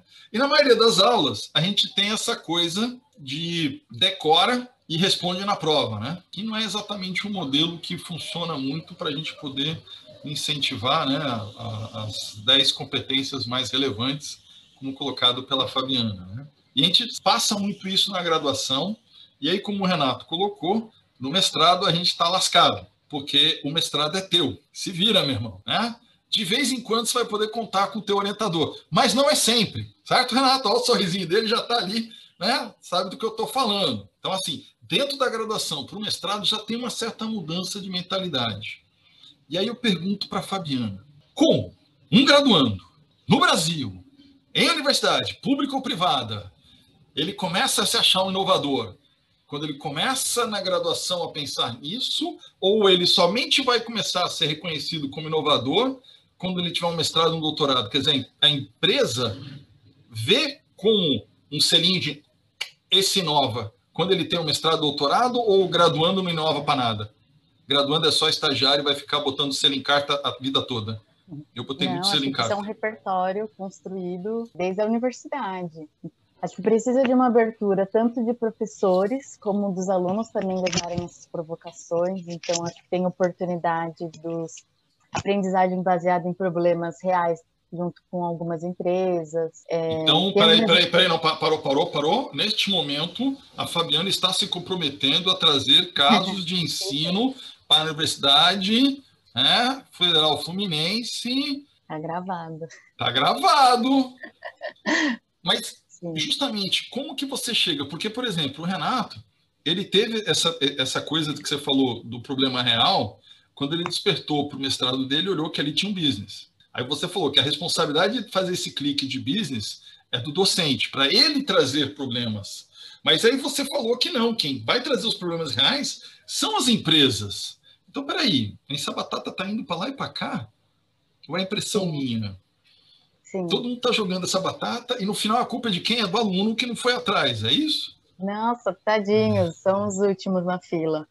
Mas acho que tem bastantes corresponsabilidades nesse sentido. Então, os alunos também podem trazer provocações junto para suas coordenações. Os professores também podem trazer iniciativas de coisas que estão vendo aí no mercado. As empresas buscando parcerias com as agências de inovação, empresas juniores. Mas o Renato até comentou uma oportunidade que eu incentivaria muito, porque eu sei que todas essas dependências no fim do dia elas são problemáticas, hum. mas também de participar de atividades extracurriculares. Então, tem as empresas juniores que às vezes fazem hackathons, tem os Startup Weekend que as empresas fazem hackathons de imersão. Então, também buscar participar. O próprio Renato falou que ele usa Google para formar o pessoal dele quando vai para o Startup Weekend, né? Exatamente. É, isso é super comum, tem várias empresas criando modelos parecidos. Então, viver na prática. Eu acho que também não colocar dependência só na academia. Hum. Fabiana, Tiago, a Fabiana tirou da gente a responsabilidade. Falou que não é só nós. Yeah! ué, ué, você acha, né, camarada? Mas, chega, mas é verdade. Porque muito da, da, da responsabilidade é passada para o professor, né? Até que o Renato colocou. É, quando ele teve a ideia, ele achou, ele botou 800 reais de, de, de capital e achou alguém para resolver o problema dele. Ou seja, ele precisou ir atrás de, de, de conhecimento, né? De mão na massa. E aí, Renato, eu te passo. Se você fosse reconstruir a sua carreira acadêmica para chegar onde você chegou, o que você teria feito diferente para se sentir mais preparado naquele momento ímpar, quando você olhou para o teu mestrado e falou, aqui tem dinheiro? Essa é boa, não é? Essa é boa. É, é boa. E, e, eu sempre falo isso quando eu tenho essa oportunidade né, de falar com, com os universitários. É, eu estava vendo uma pesquisa, principalmente na área no agro, né? 60%, se não me engano, do CREA, tá? Não sei se influencia o CREA aqui do estado, mas enfim. Uh, é, 60% dos, dos engenheiros, principalmente a agronomia ou agrícola que vem, que sai da faculdade no semestre e tudo mais, vão para a área de vendas. Ou seja, cada 10 que estão aí na sua sala, seis vão para a área de vendas, direto ou indiretamente. Então, você me perguntou, Marcos, o que, que você mudaria? Cara, eu o que estudaria que você vendas. diferente. Mudaria faria diferente? É diferente, porque acontece. Faria diferente. É, é como que a Fabiana falou. A es esperar da escola, você vai esperar sentado. Então, ela falou que você tem que ir atrás de atividades que são fora do currículo para enriquecer a sua experiência. Correto, Fabiano? Foi isso que, é, foi o que eu entendi, certo? Beleza. Aí eu pergunto, da sua trajetória, que é uma trajetória que é filho, neto de agricultor, certo? Como você mesmo falou, 20 anos ouvindo os mesmos problemas. É? Lembra dessas falas? É 20 anos ouvindo meu pai e meu avô falando o mesmo problema. Em algum momento você teve esse despertar, que para você, na sua trajetória, foi o mestrado né? Quando você falou, ah, aqui eu tenho um business, tenho dinheiro. O que você faria diferente, e não que você, como seria diferente a sua formação, para poder você se sentir hoje mais preparado para esse momento epifânico? É uma pegadinha mesmo, desculpa. Não, no, na verdade eu faria, eu estudaria, colocaria mais uma, uma, uma coisa assim de extracurricular que é vendas e marketing. Hum, por isso você falou de 60% você, do CREA. Se você ser se você ser vendedor e marqueteiro, a chance de você conquistar qualquer coisa que você queira e tudo mais é muito grande. Por quê? Porque, cara, todo, a todo momento assim a gente está se vendendo, né? Ou numa ah. entrevista de emprego, ou numa vendendo seu produto, vendendo seu serviço e tudo mais. Então, eu, eu acrescentaria um estudo a mais de vendas e marketing. Por exemplo, quando o cara entra aqui no comercial, quando qualquer empresa, né? Quando eu vou fazer o, a, a, entrevista, eu sou o último a fazer a entrevista, eu vejo se o cara é vendedor mesmo, de fato. E eu, eu vejo o perfil, né? E tudo mais. Então, o que eu faria a mais era estudar o quanto antes marketing vendas e dados. É, tá faltando gente que entenda de dados no mercado. Eu tenho uma vaga aqui, por exemplo. É parte da capacidade analítica.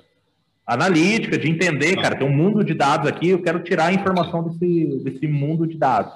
Perfeito. E, por exemplo, eu estou com uma vaga aqui faz quase 11 meses, eu não consigo achar um engenheiro para tocar a operação. Então, a, quanto mais você ser especialista nessas, nessas, na minha visão, né, nas duas áreas assim, a grande chance assim de você ter sucesso e conquistar o primeiro o emprego o mais rápido possível assim.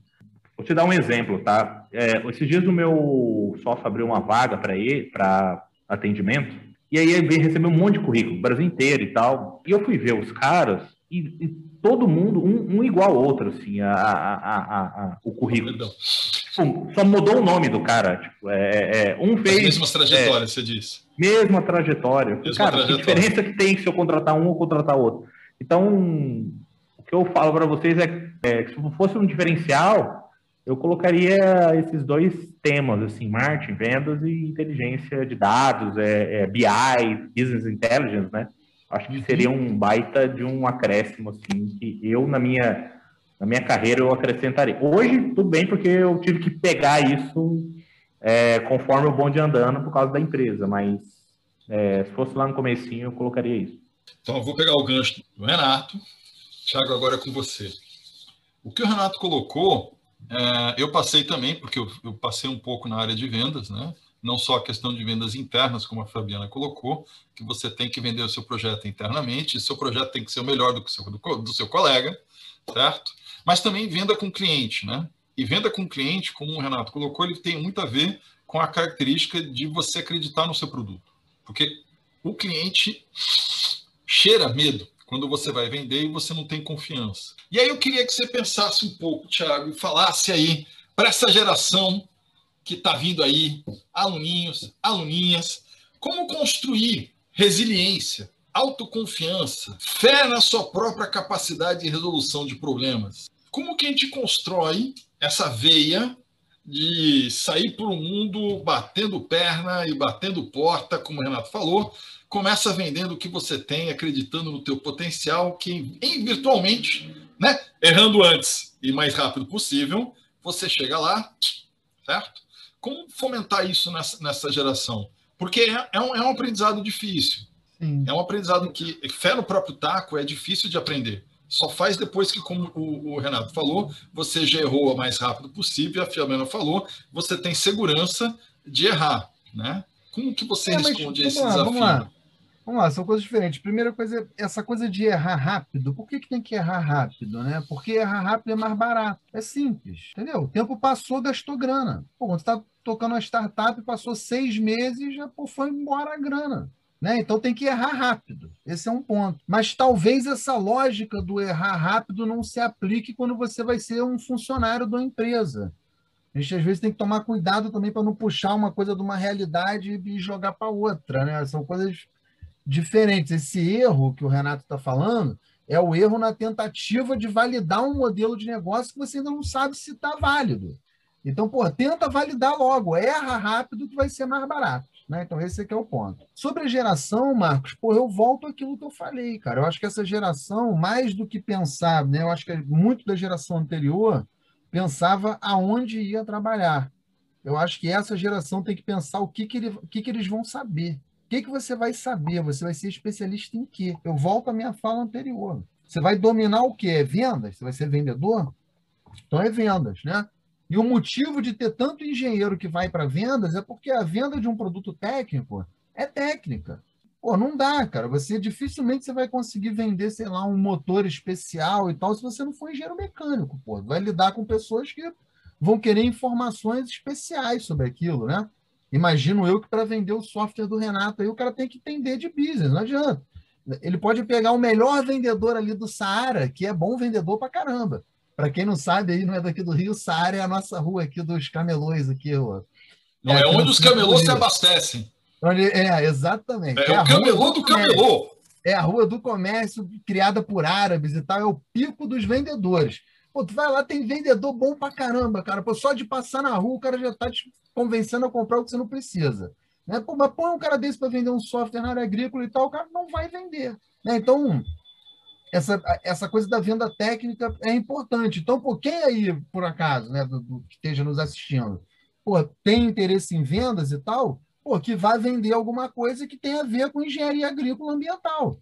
Se especialize nisso e tal, né? Porque aí você vai ter um diferencial. Pô, eu sou um vendedor, mas eu sou um vendedor específico do setor tal, que domina tal coisa, que domina tal tais processos, que conhece, né, tal coisa. Acho que esse é que é o ponto central, né?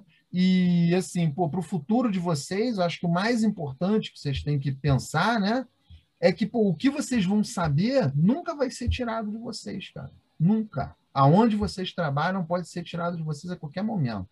O que vocês vão saber não vai ser tirado de vocês nunca. Não quer dizer nunca, né?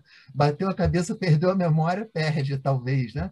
Mas assim, não vai perder. É uma experiência que fica para vocês. Então, então vocês vão poder carregar isso. a questão da trajetória, né? A é sua é trajetória isso. é sua. É, é isso aí. Então, assim, pô, quando for começar a trabalhar, todos vocês, a, a recomendação que eu dou é, pô, busquem trabalhos que vão definir trajetória para vocês. Mais do que pensar em grana, pensa na trajetória da curva lá para onde vocês estão indo, onde vocês querem chegar. Isso tem a ver com aprendizado.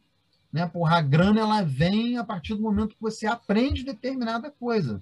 Eu vi, eu vi muita gente ao longo da minha vida, vi até hoje vejo, pô, cair naquela armadilha de arrumar um emprego cedo que vai pagar um pouco melhor, mas que não vai, sabe assim, que te leva a uma rua sem saída.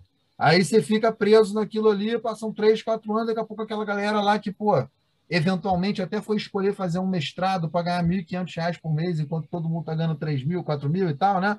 Eu, eu passei por isso, tá, gente? Eu, pô, fiz mestrado, doutorado e tal, tinha lá 30 anos de idade, economista, meus amigos todos ganhavam três, quatro vezes mais do que eu fazia doutorado lá, dedicação exclusiva e tal, né? É isso, né? Acho que vocês têm que definir a trajetória de vocês em cima também disso, disso que eu estou falando. O que, que vocês vão saber.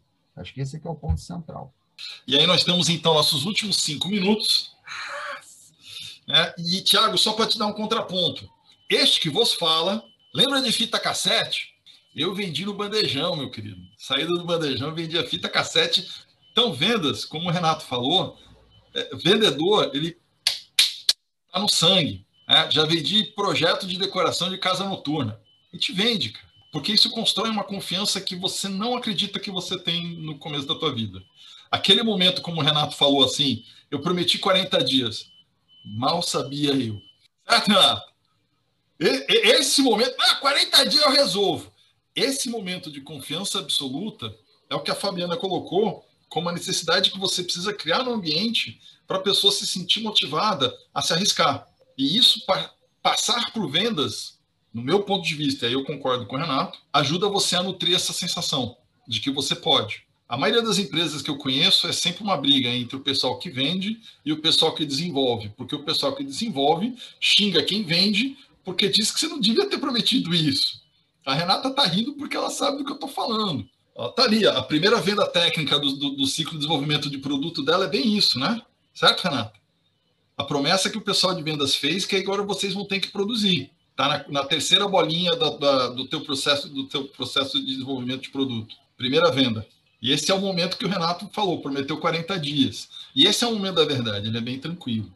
Certo? Então a gente abre agora o microfone para vocês fazerem suas considerações finais. Mas só para agradecer esse momento, passou super rápido, pessoal. Obrigado. Não sei se a Larissa, que acompanhou, está aí conectada também. Foi uma organização super tranquila.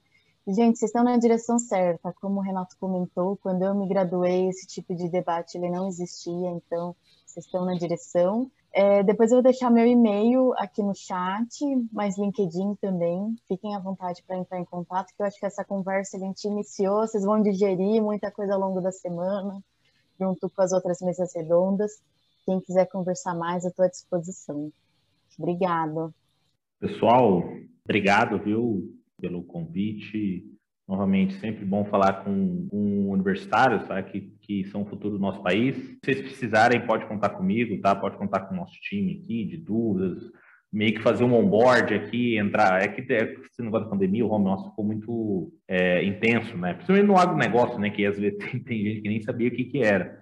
Então, o que vocês precisarem também querer conhecer sobre a empresa, é, fica à vontade. Eu vou deixar aqui o meu LinkedIn e também a, o site para vocês é, aplicarem lá para a gente conversar, tá? A gente está com várias, várias vagas abertas. E último, último ponto aqui é vocês nunca parar de estudar. Quando você formar, ou, é, terminar a graduação, mestrado, doutorado, enfim, cara, é, é, só foi uma etapa da sua vida. Você nunca vai parar. Se você parar, você vai ser um, um profissional é, desatualizado, porque o mundo muda muito rápido. Mais rápido que você é o que o Thiago falou, né? Você tem que ser especialista em algo. Escolhe. É, eu tive a oportunidade de descobrir o que eu queria muito cedo. Então, a missão de vocês é descobrir o que vocês querem da vida nesse ponto, assim. E, cara, descobriu, faça, cola em quem sabe, cola em quem foi sucesso naquela área que você escolheu. Eu tenho certeza que você vai sair do A e vai para o B. Desculpa, vai do zero, né, para o um na sua vida profissional, tá? Beleza? Obrigado, pessoal. Boa noite para vocês. Vou deixar meu LinkedIn aqui também o site da AgroIntelli. Obrigado. Opa, minha fala não pode ser diferente, né? Agradecer aí ao Marcos, Fabiano e ao Renato aí, uma noite agradável, bacana. Agradecer a Joyce também aí por ter feito a, a abertura da mesa, né, e tal. A Juliana por ter intermediado o convite a dica que eu dou para os alunos, né, basicamente, pô, siga o coração de vocês, né, foquem no que vocês gostam de fazer, porque vocês vão ter que fazer isso a vida inteira. Então, pô, evita, pô, se encalacrar em coisa que, pô, não dá prazer para vocês, que vocês não, sentem, não se sintam desafiados, sabe? É, porra, a grana vem, né? Eu sei que tem essa pressão, assim, tem maior pressão, pô, eu vou arrumar trabalho, será que vai dar certo? Será que não vai e tal? A grana vem, acredita, ela vem né? Demora um pouco, vocês vão ficar duras aí no TP e tal, demora um pouco, mas vem, né? Pô, o mercado de trabalho é para quem gosta de trabalhar, tem trabalho, né? Mas para você trabalhar e ficar numa posição bacana, você tem que saber alguma coisa. Né? Eu sou suspeito, pô, sou professor, entrei na universidade em 98, alguns de vocês aí deviam estar nascendo nessa época, até hoje não saí, né? Tô lá até hoje e tal, não saí mais, né? Então sou suspeito para falar disso, adoro estudar e tal, enfim é, me encontrei naquilo ali, né? E inclusive fiz até o caminho inverso, né? Eu cheguei a ter uma empresa, cheguei a estar no mercado, tive por abrir escritório fora do país, né? Tive casos de sucesso. Eu, isso que o Renato está vivendo agora, eu passei por isso, com a idade parecida com a do Renato, quando eu tinha 25 anos. 24 anos eu comecei e saí quando eu tinha 30, né? Foi quando eu decidi pular para dentro do, da vida acadêmica de vez mesmo tal. Eu tinha terminado o doutorado, estudava spin-offs universitários, né? Então, ajudavam a criar pipeline de fundos de capital de risco. Então, também tinha um doutorado que tinha a ver com aplicações mercadológicas e tal. Então, eu vivi isso de alguma forma. É, é um movimento fantástico, assim, para quem aí tiver interesse de fazer isso. Porra, é maneiro, é desafiador, é muito trabalho, mas é maneiro demais, é muito bacana. E é isso, sigam o coração de vocês. Esse acho que é o recado principal, assim, não se enganem porque o preço chega. Uma hora, cabeceando o travesseiro lá, puf, né, vocês vão perceber que estão se auto-enganando. É isso. Boa noite aí. Obrigado, Marcos. Eu que agradeço, gente. Agradeço a cada um das pessoas que vieram aqui hoje, que se dispuseram a participar dessa mesa. Eu gostaria muito de, das, das perguntas, né? Também dadas pelos alunos. Muito obrigado e agradecimento muito à participação de todos e todas. Ok? Beijão! Gente, eu vou então encerrar a atividade. Fala sério, eu sou isso. Poxa. Eu vou encerrar a atividade, então, é, a equipe organizadora tem o enorme prazer de agradecer a participação de todos nessa mesa, por ter ocorrido de forma muito boa, e foi muito, realmente muito bom. Uma pena ter que acabar, mas é o horário. É, em especial, agradecer os convidados que se disponibilizaram para aqui, né, estar aqui com a gente e compartilhar a experiência de vocês a Fabiana, ao Renato e ao Tiago. Então, agradecer a participação de todos e encerramos a atividade de hoje. Obrigada, gente.